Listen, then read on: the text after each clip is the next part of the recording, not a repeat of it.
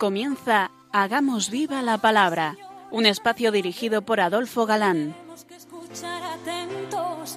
En tu palabra, Jesús, está el mensaje, el del amor, el de andar despiertos. Cuando no tenga sentido la tristeza, en nuestra historia andemos como ciegos. En tu palabra hallaremos la fuerza que nos levante y llene de sosiego. Ojalá comprendamos tu palabra. Ojalá practiquemos tu palabra. Ojalá nos envuelva tu palabra. Ojalá nos transforme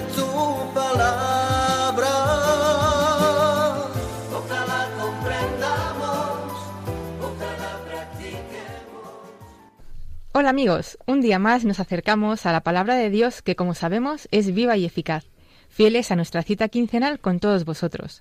Aquí estamos de nuevo Adolfo, y Marta dispuestos a pasar este tiempo en vuestra compañía.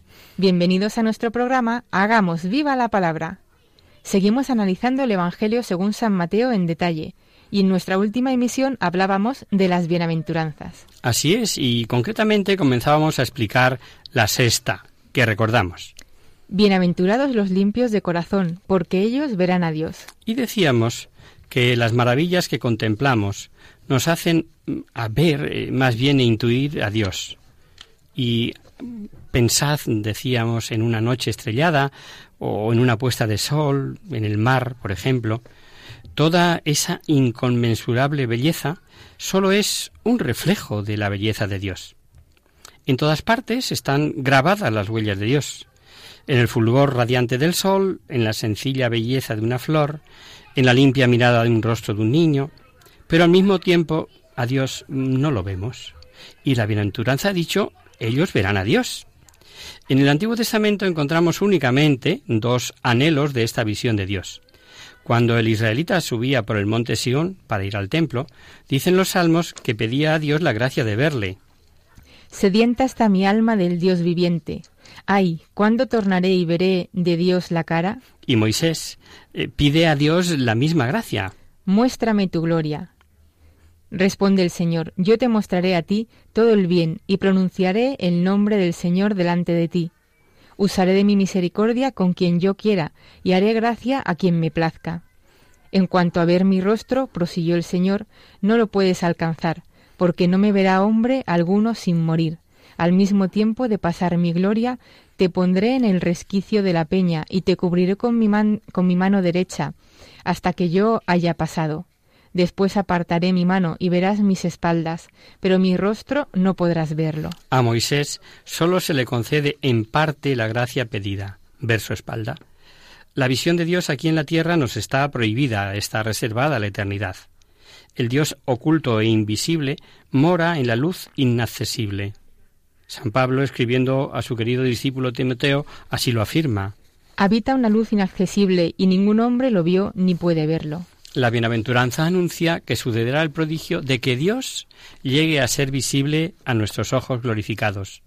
Pero no todos verán a Dios, sino, ojo, solamente los limpios de corazón. ¿Cómo definiríamos la limpieza del corazón? Pues como el estado de íntima pureza en el hacer y proceder de la persona que brota de ahí, de lo más íntimo del ser, y que solemos decir que es el corazón. El corazón se ensucia con pecados de toda clase. El, nal, el mal nace en el corazón. De esta manera se vuelve impuro y sucio todo el hombre. Recordemos lo que el propio Jesús dijo al respecto y que veremos aquí en este Evangelio de Mateo al llegar al capítulo 15. Lo que sale de la boca del corazón procede, y esto sí que contamina al hombre, porque del corazón salen las malas intenciones, homicidios, adulterios, fornicaciones, robos, falsos testimonios, injurias. Son limpios de corazón, por tanto, aquellos de quienes procede el bien, los pensamientos de amor y de misericordia, el anhelo de Dios y su justicia. Este anhelo quedará satisfecho si el mismo Dios se ofrece a nosotros de forma extraordinaria. Es lo que promete en esta bienaventuranza. Y vamos con la siguiente. Bienaventurados los pacíficos, porque ellos serán llamados hijos de Dios. Profundicemos un poquito en esta bienaventuranza. que quizá eh, mal interpretada en muchos casos. Eh, dice Jeremías, Dios es un Dios de paz, tiene designios de paz y no de aflicción. En Él está la plenitud de la vida, sin ninguna contradicción. En nuestro mundo y en la sociedad humana hay discordias y contiendas por doquier. Basta abrir el periódico de cada mañana para constatarlo. La paz, desgraciadamente, brilla por su ausencia. Y no sólo es carencia de sentimientos buenos, de tolerancia o disposición para ceder, y mucho menos podemos identificar la paz con la ausencia de guerras. La paz, amigos, es un bien excelso.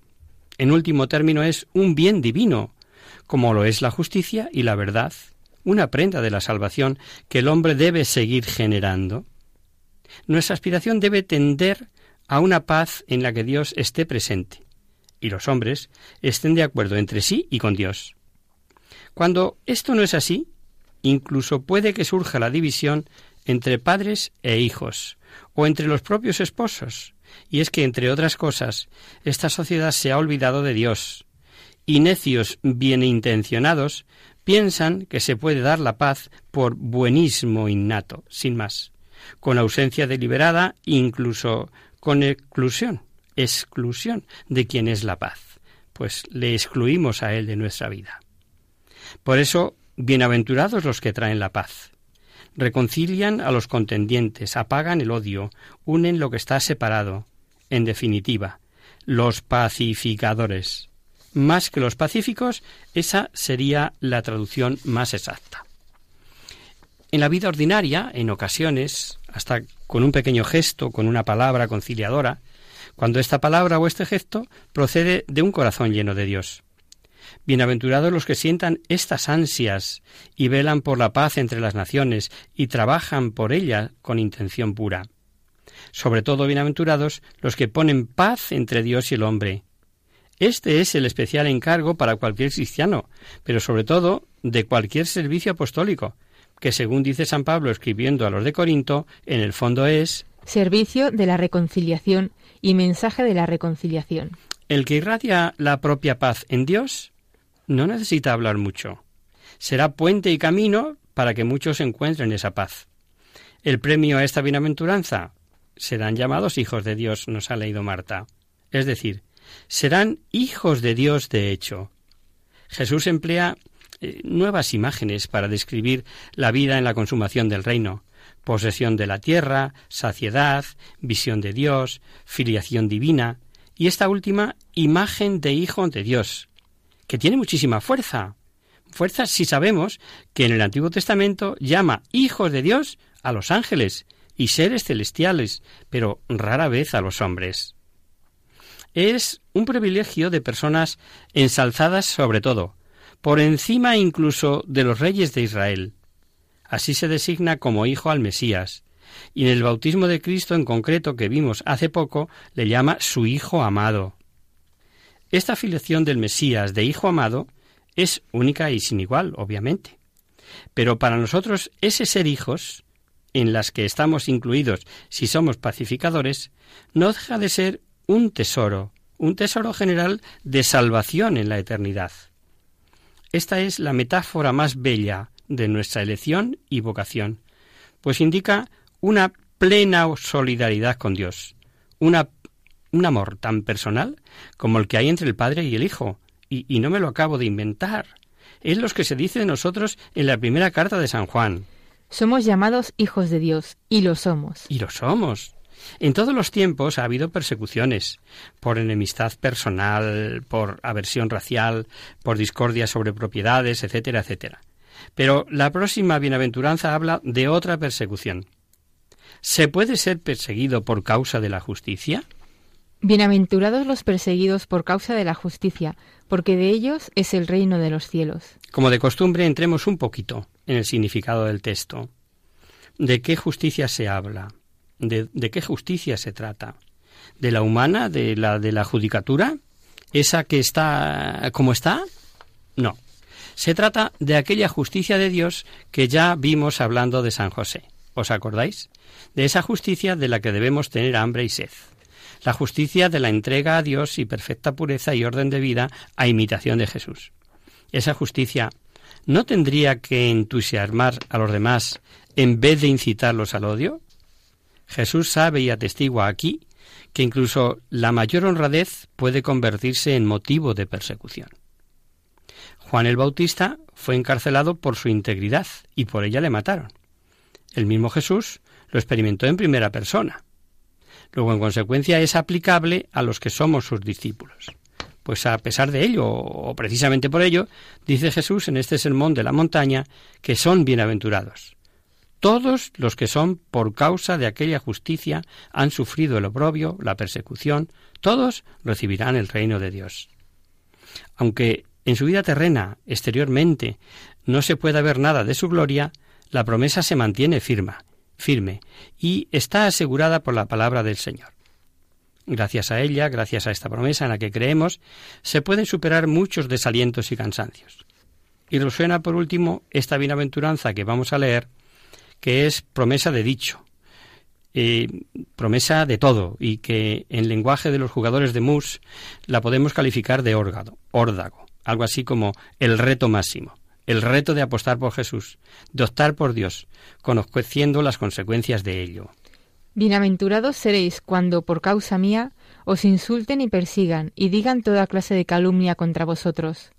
Alegraos y regocijaos, porque vuestra recompensa es grande en los cielos, pues así persiguieron a los profetas anteriores a vosotros. No sé si lo habréis observado, queridos oyentes, pero esta última bienaventuranza que nos acaba de leer Marta no se ajusta para nada a las anteriores. La simetría de la tercera persona, bienaventurados los, es sustituida por un tratamiento más cercano, en segunda persona, bienaventurados seréis. Y esta última bienaventuranza también es considerablemente más extensa que todas las anteriores. Se refiere al último versículo con el tema de la persecución y refuerza el típico bienaventurados con la exclamación alegraos y regocijaos. Perseguidos por causa de la justicia, perseguidos por causa mía, son dos ideas justapuestas que se explican mutuamente, recíprocamente, porque solamente se puede conseguir la verdadera justicia por el camino de Jesús y su doctrina, y viceversa. El que sufre mm, persecución por causa de Jesús, al mismo tiempo es perseguido por causa de la justicia. No hay ninguna grieta entre el Antiguo Testamento y la doctrina de Jesús, sino plena unidad los escribas y fariseos tampoco después de esta afirmación pueden recurrir a la justicia del Antiguo Testamento y de su propia vida para oponerse a la doctrina de Jesús. Múltiples, como hemos oído, son las formas de persecución. Insultos y maledicencias, incluso toda clase de calumnia, obviamente falsa e inventada. Lo sabemos. Jesús pasó por ello ante Sanedrín. Es difamado y se hace mofa de él incluso al pie de la cruz. Lo sorprendente mm, de esta afirmación, bueno, como las afirmaciones de todo el discurso, es que deben ser causa de alegría y regocijo. No por causa de los insultos y humillaciones, en este caso, sino porque la recompensa es grande en los cielos. Aquí los discípulos, nosotros entre ellos, recibiremos los ataques de los poderes del mal, la mentira y la enemistad. Y estoy seguro de que muchos de los que nos estáis oyendo podríais atestiguarlo. ¿Cuál es la gran recompensa? ¿Cuál es esta gran recompensa en los cielos? Pues es lo que se ha prometido con distintas palabras siempre nuevas. La recompensa es el mismo Dios, su soberanía real, la visión de Dios y la posesión de la tierra, la filiación divina, etc. Son sinónimos todos que serán plenos en el más allá. La plenitud del premio en la otra vida no, imprime, no implica que en esta no se empiece ya a gustar la posesión del reino, que no es otro que Dios mismo, gustar y poseer a Dios. No se suele ver, pero sí se experimenta. Jesús advierte a sus oyentes que deben prepararse no solamente con vistas a un tiempo futuro, que se presenta con incertidumbre, sino como un presente que conocemos por la historia de los antepasados. Así se aprecia en la frase con la que termina la bienaventuranza y que hemos leído. Pues así persiguieron a los profetas anteriores a vosotros. ¿Quiénes son esos perseguidores? Pues en cada tiempo toman formas diversas. en el Antiguo Testamento sus propios antepasados que se opusieron a la palabra a los profetas y fueron su propio. La figura del profeta Jeremías, saturado de oprobios y probado por el sufrimiento, es un testimonio elocuente de las persecuciones promovidas eh, por los antepasados. Dirán que colma la medida de sus padres, entre otras cosas, ¿no? Dice el capítulo 23. Y, y en la época de Cristo, los descendientes de aquellos padres que procesan a Jesús y luego odiarán a los discípulos como él. Ellos fueron los primeros que quisieron ahogar la semilla naciente del mensaje cristiano. Esta es la experiencia de los primeros cristianos. Lo vemos en San Pablo. Dice cuando escribe a los tesalonicenses, Porque vosotros, hermanos, habéis seguido el ejemplo de las iglesias de Dios que están en Judea, en Cristo Jesús, pues también vosotros habéis sufrido en vuestros compatriotas las mismas cosas que ellos de parte de los judíos. Estos son los que dieron muerte al Señor y a los profetas, y los que han perseguido y los que nos han perseguido a nosotros. No agradan a Dios y son enemigos de todos los hombres. Pero hay más, hay más que veremos después del el descanso. Vamos a hacer una breve pausa.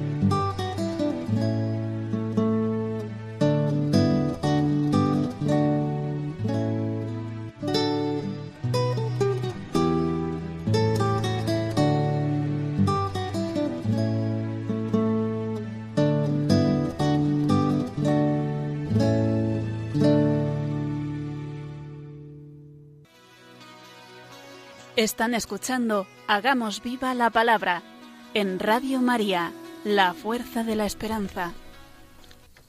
Amigos, de nuevo con vosotros tras este breve descanso musical. Os recordamos, queridos oyentes, que sintonizáis el programa Hagamos viva la palabra. Si queréis contactar con nosotros vía correo postal, lo podéis hacer a Radio María, Paseo Lanceros, número 2, primera planta, 28024 de Madrid. Y si lo preferís, al correo electrónico hagamos viva la palabra arroba radiomaria.es. Para los que se acaban de incorporar, decirles que estamos analizando en este curso el Evangelio según San Mateo. Así es, y en torno a la última bienaventuranza, decíamos antes del descanso que seremos bienaventurados cuando seamos perseguidos por causa de la justicia, por tomar partido por Cristo y su mensaje. La historia reciente nos revela que esto es así. A nivel global, mm, pensemos en el nazismo, en el marxismo, las persecuciones en China o las de India, o en el Oriente Medio, flagrante y tremendamente actual. En cualquier momento y lugar, como sabemos hoy día, después de más de dos mil años de historia de la Iglesia, Jesús hace volver la mirada de los discípulos a la historia de Israel. Nuestra mirada abarca todavía más tiempo, y esta mayor amplitud puede hacernos sensatos, o puede preservarnos de sueños optimistas. Los apóstoles realmente se regocijaban cuando habían sido dignos de padecer afrentas por el nombre de Jesús. Entonces llamaron a los apóstoles y después de haberles azotado les intimaron que no hablasen en nombre de Jesús y les dejaron libres. Ellos marcharon de la presencia del Sanedrín contentos por haber sido considerados dignos de sufrir ultrajes por el nombre. Eh, nos alegraríamos también nosotros porque nos acudieran. Bien, estopa. Pensémoslo. Ahora el discurso continúa en ese tono cercano de segunda persona que empezó en la última bienaventuranza, y Jesús emplea dos imágenes para señalar lo que son, lo que deben ser sus discípulos, la sal y la luz. Vosotros sois la sal de la tierra, pero si la sal pierde su sabor, ¿con qué la salarán? Para nada vale ya, sino para arrojarla fuera y que la pise la gente. Después de la imagen del hombre mm, que han descrito las bienaventuranzas, que es una imagen de la perfección y de la eh, exigencia sublime, a esta exigencia corresponde la perfecta recompensa. Sin embargo, esta imagen no es algo idílico, al contrario, el afán por el reino de Dios traerá como consecuencia insultos y persecuciones. Pero cuando esto ocurra, entonces los discípulos ¿Serán la sal de la tierra? La sal sirve al hombre para condimentar los manjares. Los alimentos desprovistos de, sal son eh, insípidos, sosos, eh, que pregunten a los que están a régimen. La sal es como una fuerza interna y condimento de la nutrición que tomamos. Pero suponed que el ama de casa ya no puede usar la sal, porque es insípida, porque se ha desvirtuado, es totalmente invisible, inservible, perdón, hay que tirarla. Vosotros sois la sal de la tierra. Como el manjar necesita sal, así también la tierra, es decir, toda la humanidad espera que, que la vigoricen y la sazonen. Y esta es la vocación de los discípulos.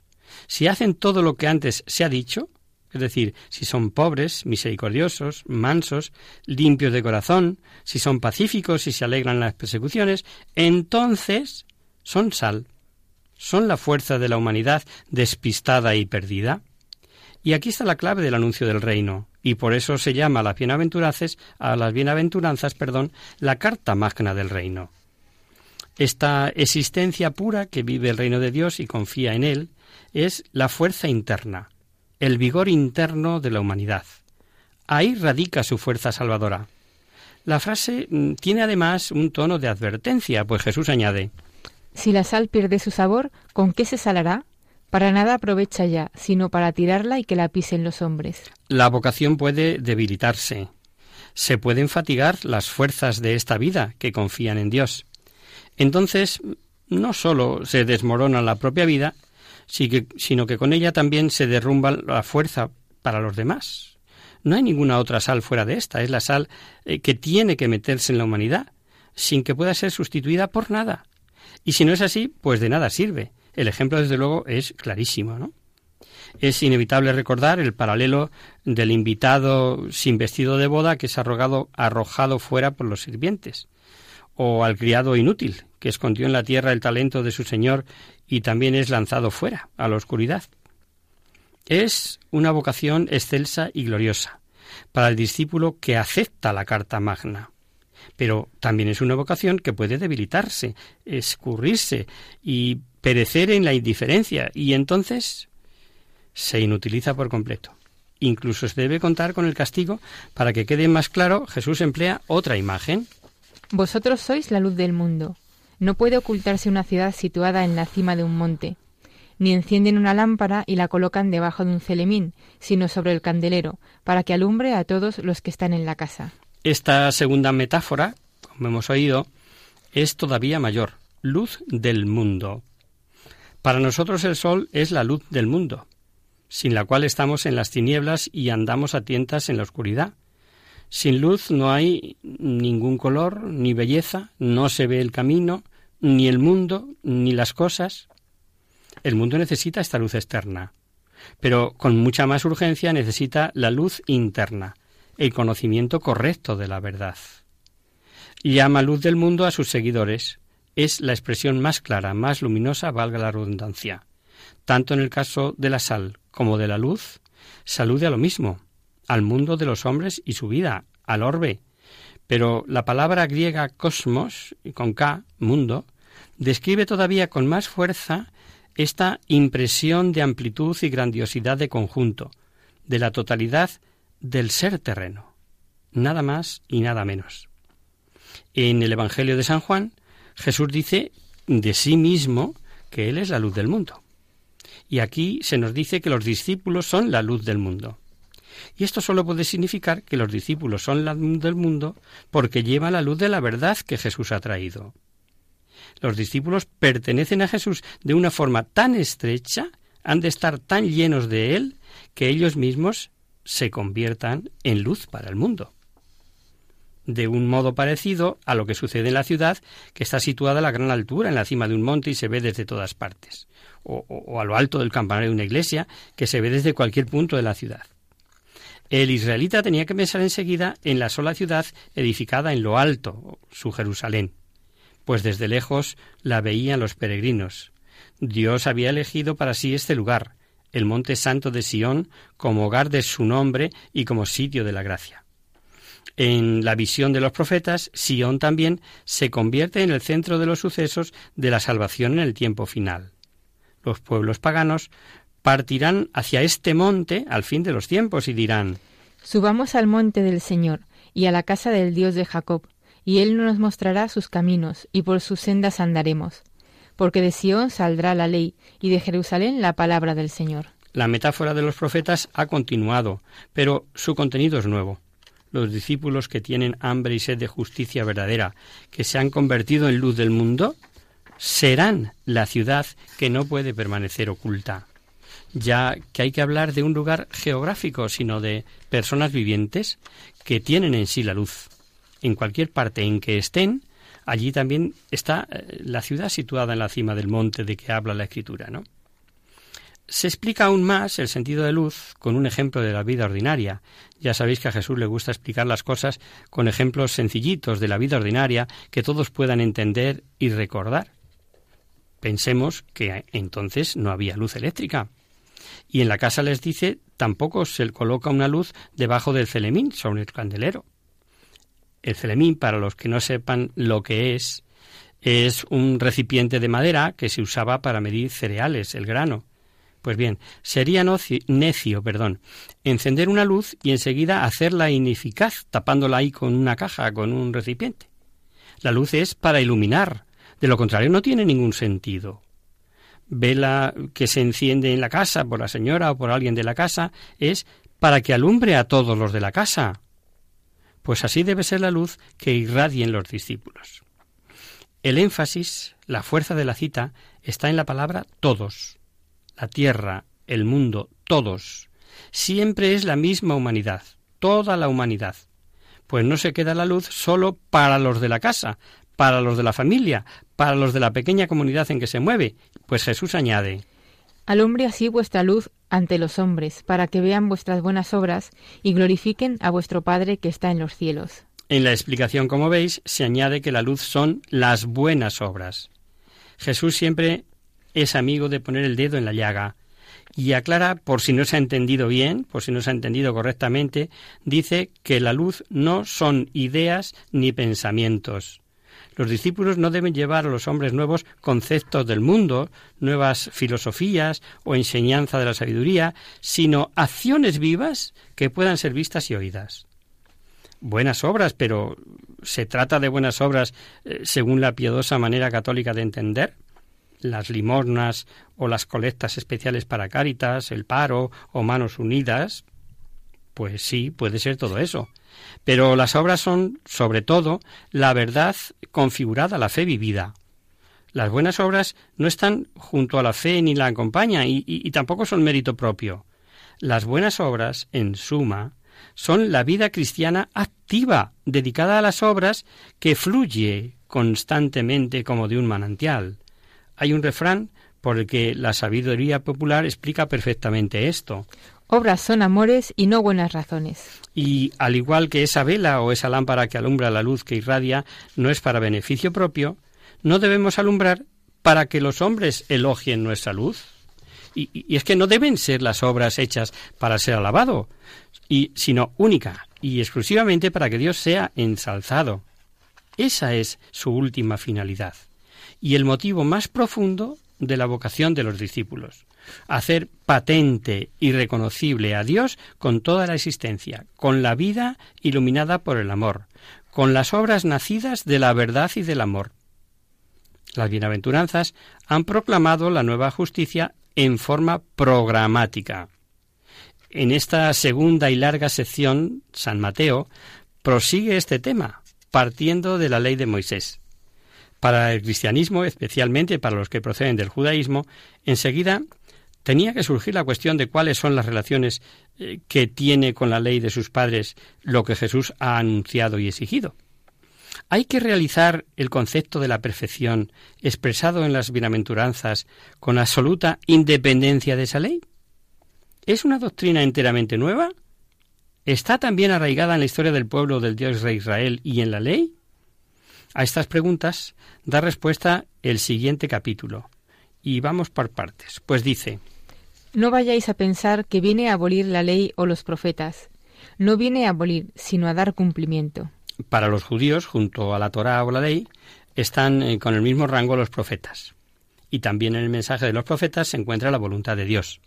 Las dos juntas, la ley y los profetas, no solo han tenido importancia para su tiempo, sino todas estas palabras, la ley y los profetas, fueron puestas por escrito y transmitidas a cada una de las siguientes generaciones con la misma fuerza obligatoria. Después de estas palabras de Jesús, la situación ha cambiado por completo. La ley y los profetas, es decir, los escritos sagrados del Antiguo Testamento como tales, no tienen ya ninguna obligatoriedad. Pero tampoco carecen de importancia. Tampoco han pasado a ser como una sombra de la futura salvación en el Nuevo Testamento, sino que siguen en vigor. Pero su última percepción se la da Jesús, obviamente. Jesús dice de una forma definitiva cómo hay que llevar a cabo la voluntad de Dios de modo efectivo. Jesús ha venido a dar cumplimiento, como hemos leído, y ya no hay vuelta atrás. Si leemos el Antiguo Testamento, Solo podemos hacerlo a la luz del nuevo, a la luz de la revelación de Jesús. Entonces será cuando caiga el velo de nuestros ojos y todos nos encaje. Para los judíos, en cambio, como dice San Pablo, sigue sin descorrerse el velo, porque sólo en Cristo se descorre. Al no aceptar a Cristo, quedan anclados en el Antiguo Testamento. Pero se embotaron sus inteligencias en efecto, hasta el día de hoy perdura ese mismo velo en la lectura del Antiguo Testamento. El velo no se ha levantado, pues sólo en Cristo desaparece. Hasta el día de hoy, siempre que se lea a Moisés, un velo está puesto sobre sus corazones. Hasta hoy, pues, cuantas veces se lea a Moisés, permanece el velo sobre sus corazones. O lo que es lo mismo, cuantas veces leían la Biblia, dice Pablo a los romanos, les quedaba como oculto el mensaje, pues no tenía la debida disposición, ya que no aceptaban a Cristo. Pues seguiremos aquí el próximo día si os parece.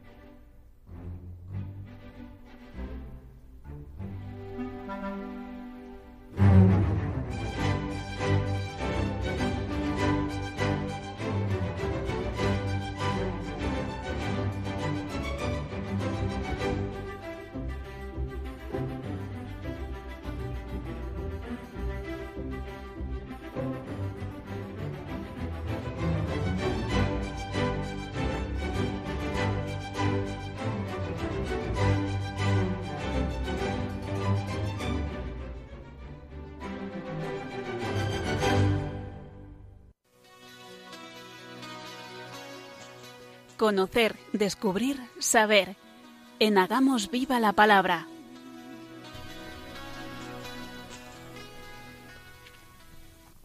Damos paso ahora a nuestro espacio de conocer, descubrir, saber, dedicado, como sabéis, a responder a vuestras consultas o dudas sobre cualquier tema histórico o actual que afecte a nuestra vida cristiana.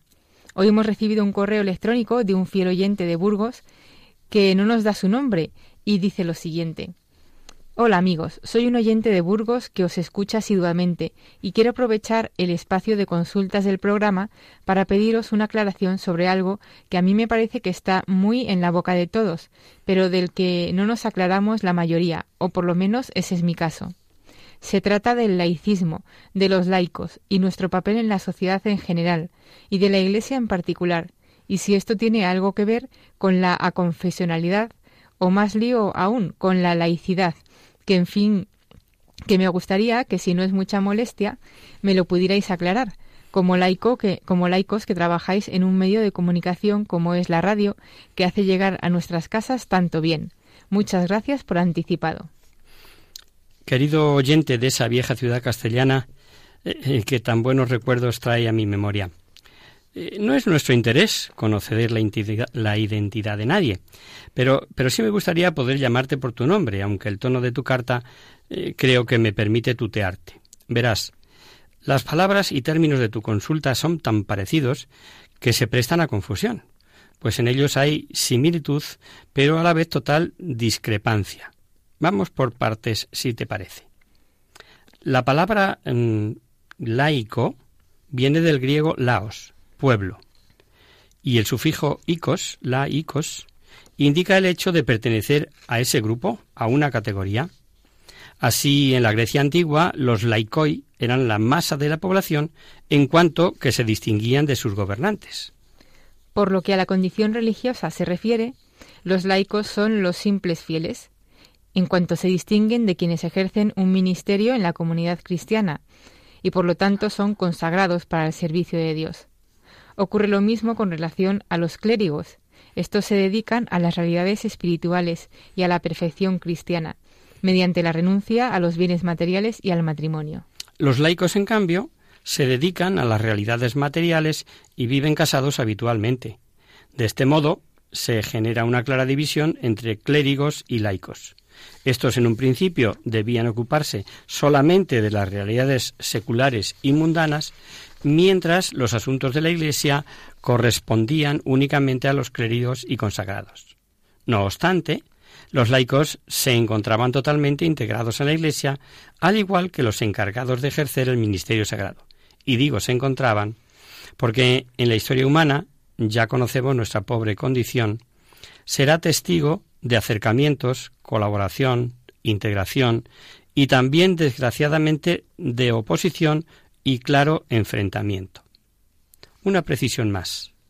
La palabra laico puede suscitar distintas interpretaciones, como reconoció San Juan Pablo II en la audiencia general sobre el desarrollo y las tendencias de la vida consagrada en los tiempos recientes, allá en 1994. Sin embargo, en sentido estricto, laico es todo bautizado que no ha recibido el sacramento del orden, ya sea religioso o no. Ahora bien, entre los laicos hay laicos consagrados, cristianos que con pleno sentido y madurez quieren vivir su vida por vocación al servicio de Dios y de la Iglesia. El canon 573 dice, La vida consagrada por la profesión de los consejos evangélicos es una forma estable de vivir en la cual los fieles, siguiendo más de cerca a Cristo, se dedican totalmente a Dios. Los miembros no ordenados que forman parte de los institutos de vida consagrada son, pues, también fieles laicos. Es decir, esta especificidad canónica radica en una nueva consagración, añadida a la consagración bautismal. Con esta premisa podemos dar un paso más. Con el renacimiento del derecho romano nació el Estado moderno como potencia pública dotado de un poder, eh, imperium, soberano independiente de cualquier otro, incluido, sobre todo, del poder religioso. De aquí surge el conflicto entre el Estado o los Estados y el Papa, entre los comunes y las autoridades religiosas locales, es decir, los obispos. Conflicto motivado a, menudo por intereses económicos contrapuestos, pero cuya razón profunda era la afirmación de la autoridad laica del Estado y el municipio contra la tendencia de las autoridades eclesiásticas a intervenir en los asuntos civiles o evitar, mediante la institución de la humanidad, las cargas tributarias o de otro tipo. El ámbito laico no se contenta con reivindicar sus propios derechos en la Iglesia, y partiendo del principio según el cual la Santa Madre Iglesia está constituida no sólo por clérigos, sino también por laicos, totalmente justo en sí mismo, aspira a controlar la vida de la Iglesia. Así, en los siglos XVIII, eh, perdón, XIII y XIV, comenzó un proceso de laicización, o como se dice preferentemente en el mundo anglosajón, un proceso de secularización del pensamiento y la vida, que se intensificó en los siglos siguientes un proceso consistente, en primer lugar, en la progresiva separación por parte de las realidades mundanas de la religión cristiana, sustrayendo a su influjo y tutela, tanto en el pensamiento como en la vida y sus comportamientos.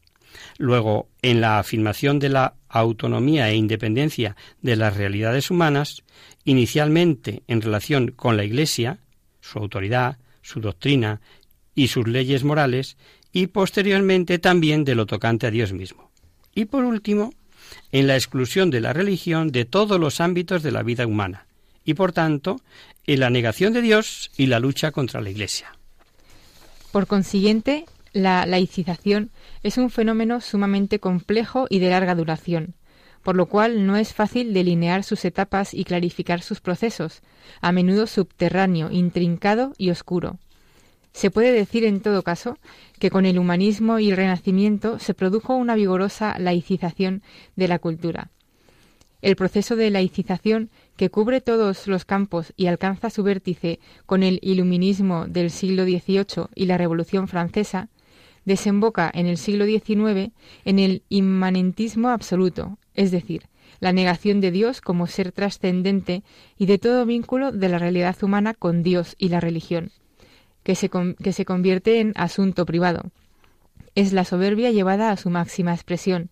El hombre ocupa el lugar de Dios, llegando a ser el punto de referencia y la medida de toda realidad. En este punto se inicia en el pensamiento cristiano una reflexión más profunda sobre el problema de la laicidad que desembocará en la distinción entre laicidad y laicismo. El punto de partida es la distinción que no es separación ni oposición, entre el orden de la naturaleza y el de la gracia sobrenatural, entre el orden de la creación y el de la redención. En realidad existe un orden, el sobrenatural, el cual se ha elevado a la humanidad, y por tanto sólo existe un fin último hacia el cual debe tender la humanidad, la felicidad eterna en el reino de Dios mediante la obra redentora de Cristo y la gracia santificante del Espíritu Santo.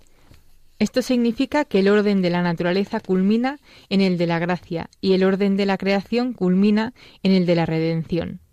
Con todo, dentro del orden sobrenatural único, podemos distinguir un orden de la naturaleza en cuanto a realidad creada por Dios, dotada de consistencia y autonomía propias.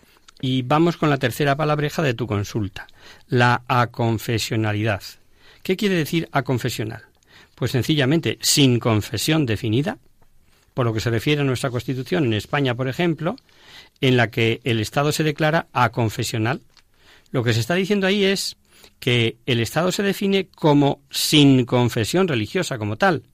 No se declara ni hinduista, ni cristiano, ni mormón, ni budista, ni nada. ¿Lo entiendes, verdad? A confesional no es antirreligión de ningún tipo, como alguno parece deducir, sino sencillamente que no se decanta por ninguna. Resumiendo, laico. No clérigo, no religioso. Laicidad. Concepción y organización de la sociedad fundada en la separación entre la Iglesia y el Estado, y que excluye a las iglesias del ejercicio de todo poder, en particular de la enseñanza o la educación. Laicismo Doctrina de los partidarios de la laicización de las instituciones que invade el derecho fundamental de las personas en su manifestación pública social, Es muy habitual, por lo que a la religión se refiere, querer reducirla al campo de lo privado. En nuestra cultura se usa como sinónimo de este término, en muchas ocasiones, secularización, que no es del todo correcto, y de ahí suelen surgir las dudas, ya que secularización es más propia, aunque tiene más acepciones, la cesión o paso de funciones, bienes o personas eclesiásticas al estado secular o seglar.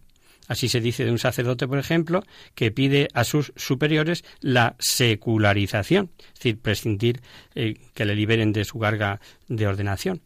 Esperemos haber aclarado tus dudas, querido oyente burgalés. En cualquier caso, aquí nos tienes, aquí nos tenéis en general, queridos oyentes, para incidir, explicar, en fin, lo que no os haya quedado claro. Y hasta aquí, queridos amigos, el programa de hoy.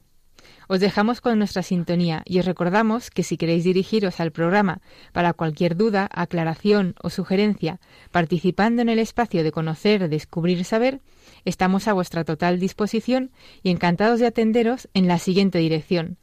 Radio María, Paseo Lanceros, número 2, primera planta, 28024 de Madrid. O bien, si lo preferís, al correo electrónico hagamos viva la palabra arroba.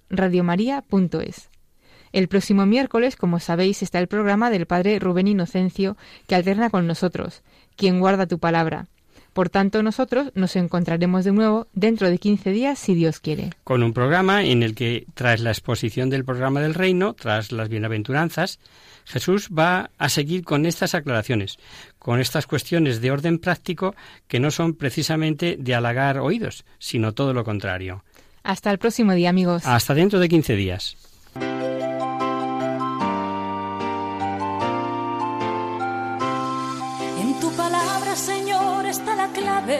Solo tenemos que escuchar atentos. En tu palabra, Jesús, está el mensaje, el del amor, el de andar despierto. Así concluye Hagamos viva la palabra con Adolfo Galán. como ciegos, en tu palabra y haremos la fuerza que nos levante y llene de sosiego. Ojalá comprenda